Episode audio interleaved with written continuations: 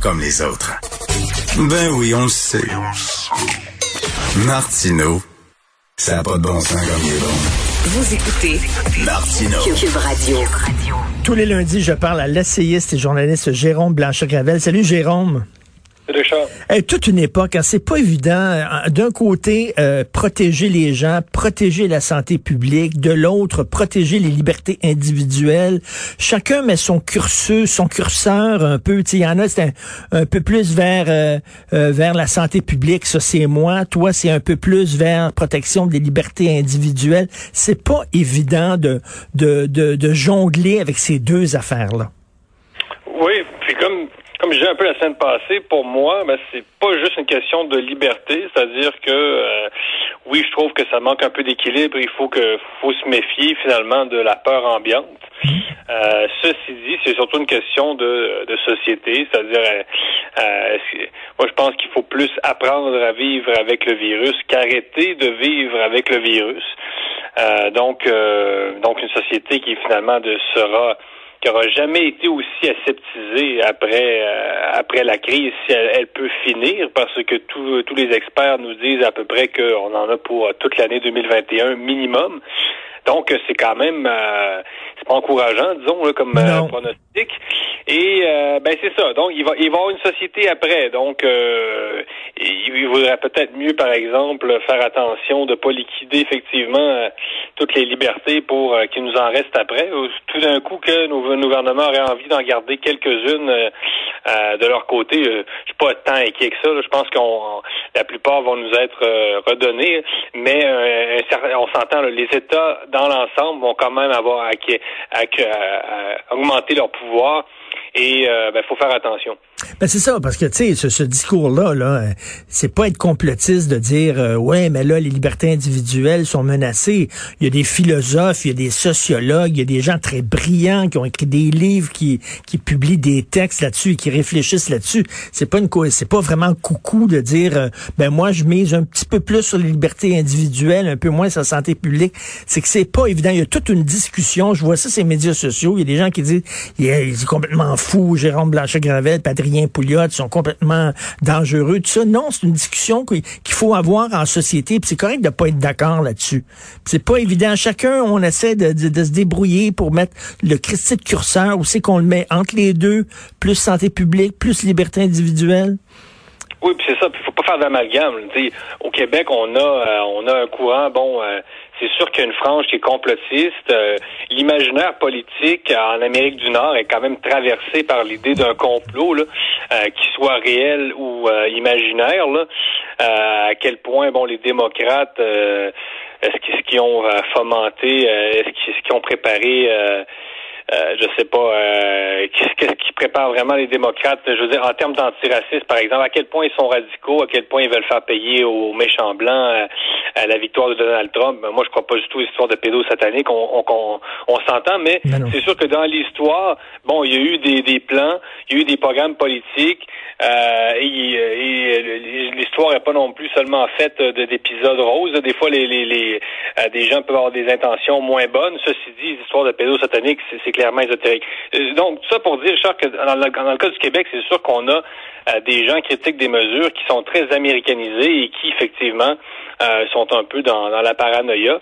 Mais c'est aux grands médias aussi de continuer à éviter des gens euh, qui critiquent les mesures de manière plus intelligente, sans tomber dans oui. les discours ésotériques. Sans quoi, sinon, ben c'est sûr que les gens vont se tourner vers des médias alternatifs. Donc, s'il n'y a personne pour parler intelligemment dans les médias, de, de mon point de vue, si tu veux, ben on va vers les médias alternatifs et des médias très louches des fois. Ben, je suis tout à fait d'accord avec toi. Là. Sinon, on va pousser les gens justement euh, vers euh, des médias comme ça où là, ça va être vraiment des coucous et n'importe quoi.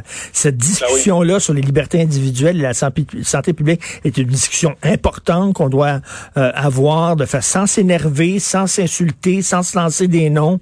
Et je pense d'un point de vue comme de l'autre, c'est intéressant d'avoir cette confrontation d'idées-là.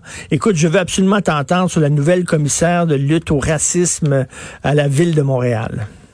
Ben oui, c'est moi ce qui me surprend le plus là-dedans. Bon, on parle évidemment de Bosch Ramanaï là, qui a été nommé euh, commissaire donc à la lutte aux, euh, aux, discriminations systémiques. Donc on voit d'abord en premier que la ville euh, endosse complètement la notion de, racisme systémique. Donc, on apprend ça. Wow, premier point. Deuxième point, ben c'est le message est gros comme le monde. Donc, euh, la ville de Montréal rejette catégoriquement la laïcité parce que bon, on sait que Madame Manaille est une adversaire farouche de la loi 21 et de toute forme de laïcité. Hein. D'ailleurs, rappelons que la loi 21 est quand même, euh, la CAQ a quand même coupé la poire en deux. Là, c'est pas du tout la laïcité à la française. Donc, c'était déjà, tant qu'à moi, une forme modérée de laïcité. Mmh. Madame Manaille s'y opposait. Plus que ça, elle fait partie de, euh, de la poursuite contre la, loi, la, loi 21. Donc, elle s'est, euh, elle, elle s'est coalisée avec, associée au Conseil national des musulmans canadiens. Donc, mais à quel point tout ça est fait en toute impunité, c'est ça qui me surprend le plus. À quel point ces gens-là, Richard,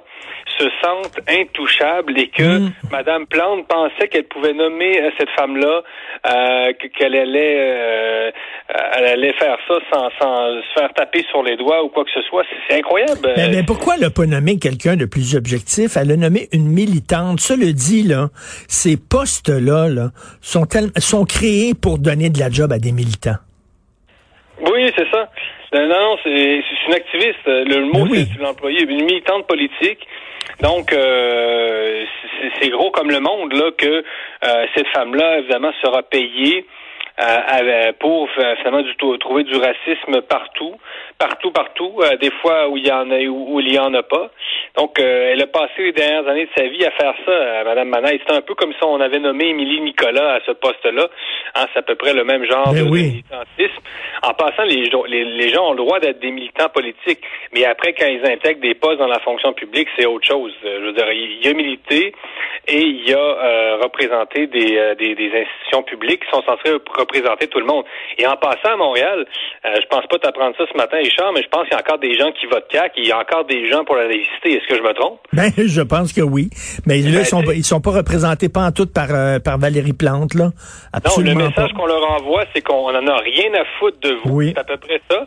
On en a rien à foutre de vous. Vous, les électeurs, vous êtes euh, des restants un peu indésirables. Là. On veut pas trop. Euh, on sait que vous existez, mais on veut pas trop le voir. Et si vous pouviez ne pas exister, on serait donc heureux dans notre grande ville euh, multiculturelle, etc. c'est vraiment déplorable. Ben, c'est ça, Jérôme. Toi, toi, es un gars de Québec. Tu me parles. Tu viens à Québec. Et des fois, on a l'impression que Montréal est en train de se dissocier totalement du reste de la province. On, comme s'ils veulent se séparer du reste de la province.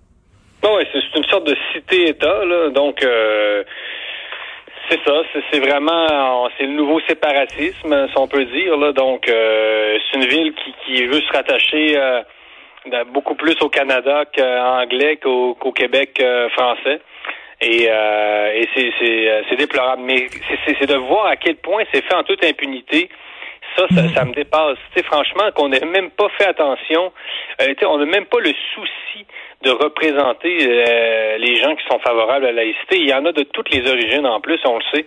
Donc, euh, non, non, c'est gênant. Est-ce que tu achètes ces excuses à Mme Manaï? A dit, elle, parce qu'elle était porte-parole hein, du Conseil national musulman canadien. Conseil national musulman canadien qui disait, entre autres, dans les cours de danse, faut séparer les gars et les filles, faut permettre aux jeunes musulmans de sortir des cours de musique parce que leur religion les empêche d'écouter de la musique. Elle a dit, non, non, j'étais rien porte-parole, c'était un contrat, un contrat comme un autre, je ne partageais pas leurs idées. Est-ce que tu peux croire ça, toi, que tu peux être porte-parole d'un organisme qui défend des idées sans en hmm. partager les idées, comme si c'était une job comme une autre? Moi, de la misère à croire ça. Non, moi, j'achète pas ce genre d'excuses et euh, non, c'est grave. Hein. Encore une fois, ben c'est le deux pas deux mesures. Donc, euh, le, Québec, lui, serait euh, serait euh, patriarcal, il appelle le blanc triarcal, mhm. et euh, on pardonne tout chez les euh, chez les communautés, certaines communautés culturelles qui ne sont ne font pas toujours dans les droits, l'égalité homme-femme. Ça aussi c'est très paradoxal hein, chez, chez, certaines féministes, c'est pas la première fois qu'on le dit mais cette tendance de certaines féministes à excuser finalement le, summum de ce qui est le patriarcat finalement dans les autres cultures. Oui. Euh, on s'entend, il n'y a pas plus patriarcal qu'un islamiste. Là. C'est le summum. Là. Euh, donc, euh, à quel point tu peux dire que euh, on vit dans une société néolibérale et bon, à quel point la publicité de, L'Oréal, par exemple, infériorise les femmes au centre d'achat par rapport à, des imams radicaux qui disent que les femmes doivent rester à la maison et si elles se couvrent pas les cheveux, ce sont une sorte de, des prostituées en quelque sorte c'est incroyable. Et, écoute, euh, imagine-toi, mettons, le gouvernement Legault nomme euh, un commissaire à la lutte contre le racisme, puis la personne qui nommerait à ce poste-là, c'est quelqu'un qui a milité dans un groupe qui dit qu'il n'y a pas de racisme au Québec mais qu'il nomme, il nommerait au poste de commissaire, les gens diraient, ben voyons donc, ça n'a pas de bon sens. Mais comment ça se fait que, du point de vue de la gauche, on n'a aucun problème à mettre des militants dans des hum. postes qui devraient être neutres et objectifs? Mais c'est vrai, nous, on aurait ce souci-là parce qu'on connaît le poids médiatique et on connaît l'ambiance dans laquelle on baigne.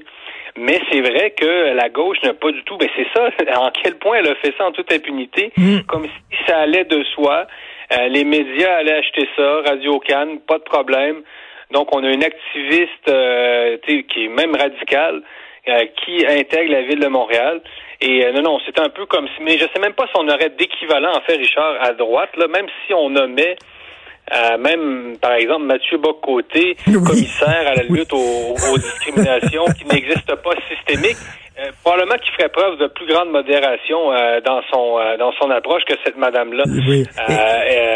Même toi, Richard, je te verrais plus à cette place. non, non, mais écoute, on, se ferait, on, on, on, on, se ferait critiquer en disant, ben voyons donc, là, vous êtes pas objectif, absolument pas, mais eux autres, ça pense. Et ce qui est drôle aussi, c'est que je pense que Valérie Plante dit, hey, on a fait un bon coup, on a nommé une femme arabe à ce poste-là, mais là, elle se fait rentrer dedans en disant, hey, elle est pas noire. C'est pas ah assez antiraciste. Faudrait que vous ayez plus loin, il faudrait que ça soit une noire. Ben oui, mais t'as vu aussi la, la, nouvelle, donc il y a un... Euh, il y, a un organisme euh, de gens euh, noirs qui a été considéré comme pas assez noir par euh, par l'État canadien hein, pour obtenir une telle subvention. Donc le multiculturalisme, c'est ça aussi. Hein, dans, la manière qui est pensée, l'immigration, elle, mène au métissage, mène au mélange, mais le multiculturalisme, dans sa manière qui a été réfléchie, il aime les races pures, hein, il aime les catégories ben absolues. Donc on aime les noirs, noirs, noirs, noirs. On aime les blancs, blancs, blancs, blancs qui sont euh, les oppresseurs euh, numéro un.